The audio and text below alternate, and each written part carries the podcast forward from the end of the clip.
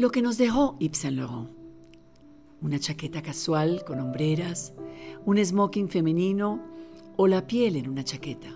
Esas son algunas de esas herencias de este importantísimo creador.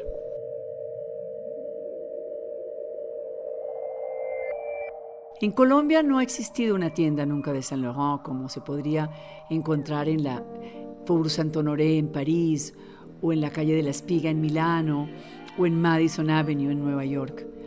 Pero si uno le pregunta a las colombianas o a los colombianos si ha pasado por su armario algo de Saint Laurent, algo de este genio en la moda, yo creería que sí, si no por lo menos su influencia. Porque esta carrera de Saint Laurent en el mundo de la moda, en los años 50 comenzó catapultando para tratar de sobrevivir. Lo de él siempre fue una lucha para sobrevivir en un medio de grandes colosos del diseño. Él llegó, como les contaba en el primer capítulo, como un gamín, le gamin, así le decía Christian Dior, pero a ese gamin de 18 años lo convirtió en su mano derecha. Pero estaban reinando Colosos como Cristóbal Valenciaga, ese español que se radicó en París en los años 30, Madeleine Vionnet, la reina del Vies, y bueno, Christian Dior.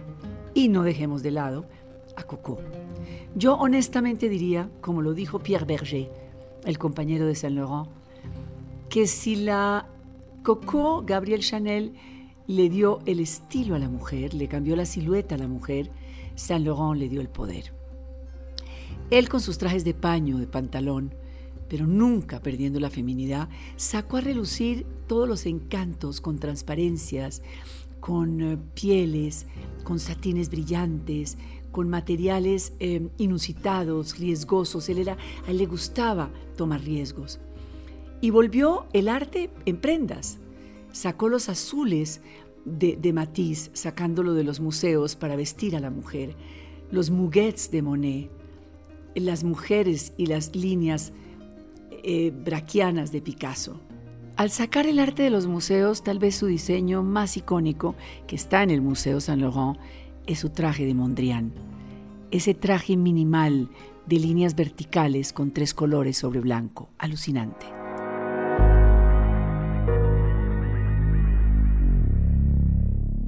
él de verdad quiso que la mujer tuviera esa esa movilidad y que justamente esa moda llegara a las pasarelas.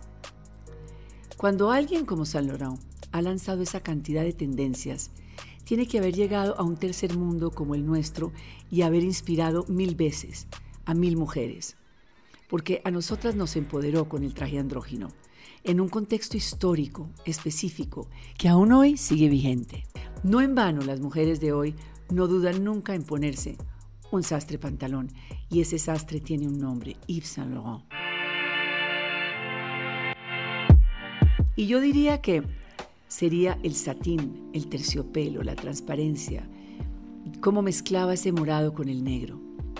La característica de Saint Laurent fue tomar las siluetas de la ropa de hombre y reducirlas para que se amoldaran a la silueta femenina, con hombreras, con solapas retro, y tal vez él no fue el primero en vestir a una mujer con, una gabardina o con una chaqueta safari, pero esas dos prendas que están indeleblemente asociadas al giro de la mujer moderna, realmente yo estoy de acuerdo con Valerie Stills, la directora y curadora del jefe del museo de, en ese momento de la Universidad de Nueva York, de NYU, cuando dijo que fue el gran innovador en estas tendencias porque él le dio una influencia y, una, una marca a ese diseño.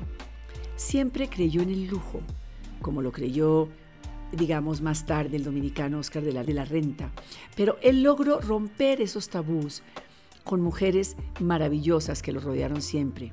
Su musa fue, desde luego, Catherine Deneuve.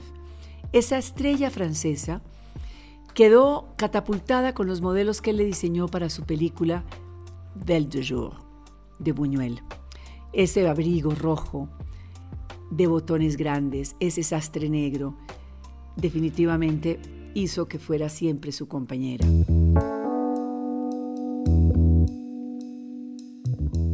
La primera colección de Saint Laurent fue en 1962, justamente cuando diseñó ese abrigo para Catherine Deneuve. Además, fue una historia de, de verdad de éxito tan impresionante que inmediatamente eh, se exportó para Nueva York. La casa de San Laurent tuvo varios dueños y eso tiene mucho que ver, incluyendo a Alain Van Charles, el dueño del Hotel Ritz. En el 2000, el grupo Gucci compró el listo para llevar, el prêt-à-porter, pero San Laurent se quedó con la alta costura. Pero al quedarse con el prêt-à-porter, Gucci impuso a Tom Ford como director creativo. Y el señor Tom Ford nunca le gustó a Saint Laurent.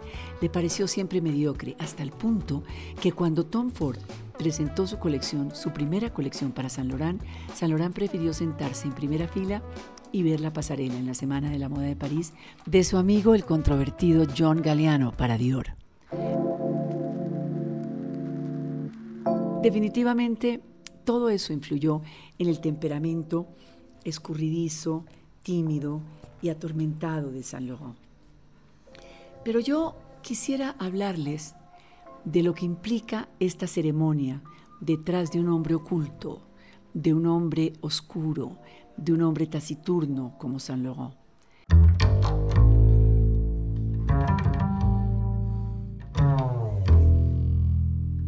Uno llegaba al número 5 de la Avenue Marceau, donde estaban las puertas abiertas en esta casa, en esta casa del estilo de Napoleón III, de varios pisos. Y uno realmente no encontraba una empresa, no encontraba uno una, una fábrica, uno encontraba más bien lo que se dice en italiano una bottega, que quiere decir una boutique, un lugar cerrado, familiar, lleno de mujeres de manos acuciosas, milagrosas, fantásticas, que justamente traducían los sueños y las fantasías de San Lorán. ¿Cómo comenzaba San Lorán a transmitirle a las mujeres de batolas blancas de su taller sus fantasías? Como bien lo describió él, todo comenzaba con un croquis. El croquis que él dibujaba sentado en Marruecos, en su casa maravillosa, rodeada de naturaleza y de verdor y de frescura, vestido con un caftán suelto, o en su taller, en, justamente en la Avenue Marceau, o en su casa, en la Rue Babylone. Se sentaba con sus gafas, con sus marcos de carey, y hacía un croquis. Y de ese croquis salía otro croquis. Y de ese otro croquis salía otro croquis, hasta que se transformaba en un modelo. Y esos croquis siempre venían cargados de su infancia, de haber estado rodeada de mujeres, de las revistas él que leía a su madre, de toda esa personalidad atormentada. Pero siempre era la, la magia del croquis y del trabajo de Saint Laurent.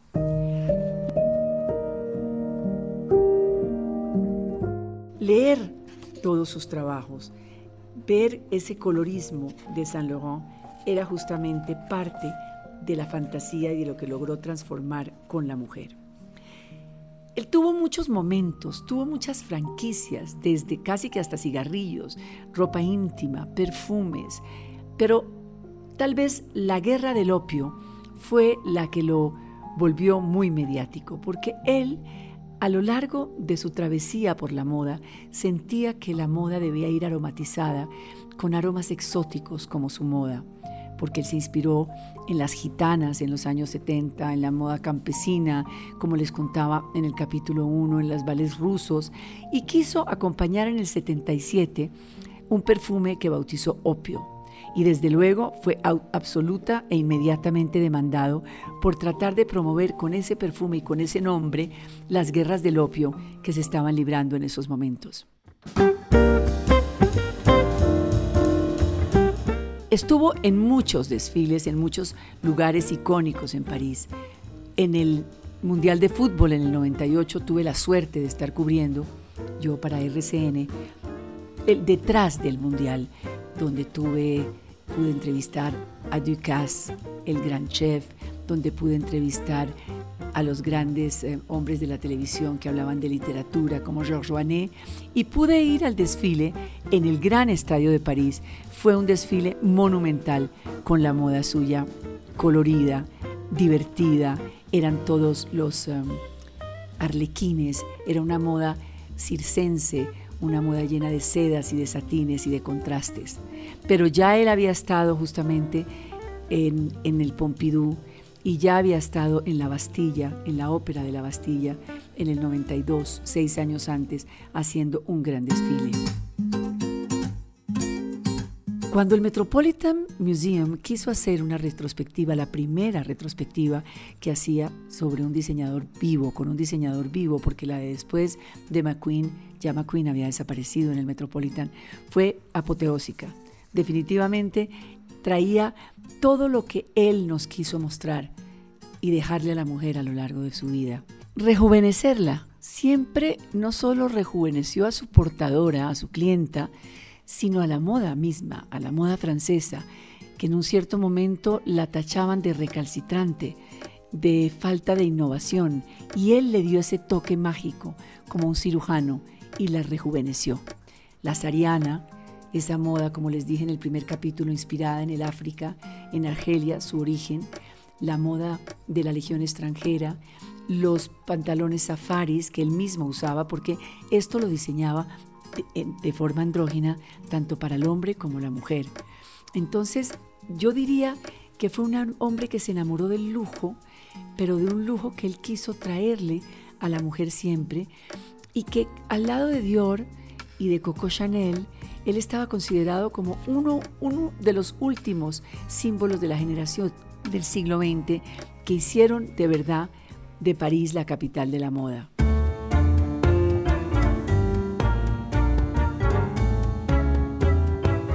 Cuando él murió, el presidente era Nicolás Sarkozy y dijo que Yves Saint Laurent estaba convencido que la belleza es un lujo necesario tanto para hombres como mujeres y nunca pudo estar más certero. El smoking femenino, la blusa transparente, todos los detalles que él tuvo con la moda fueron absolutamente alucinantes.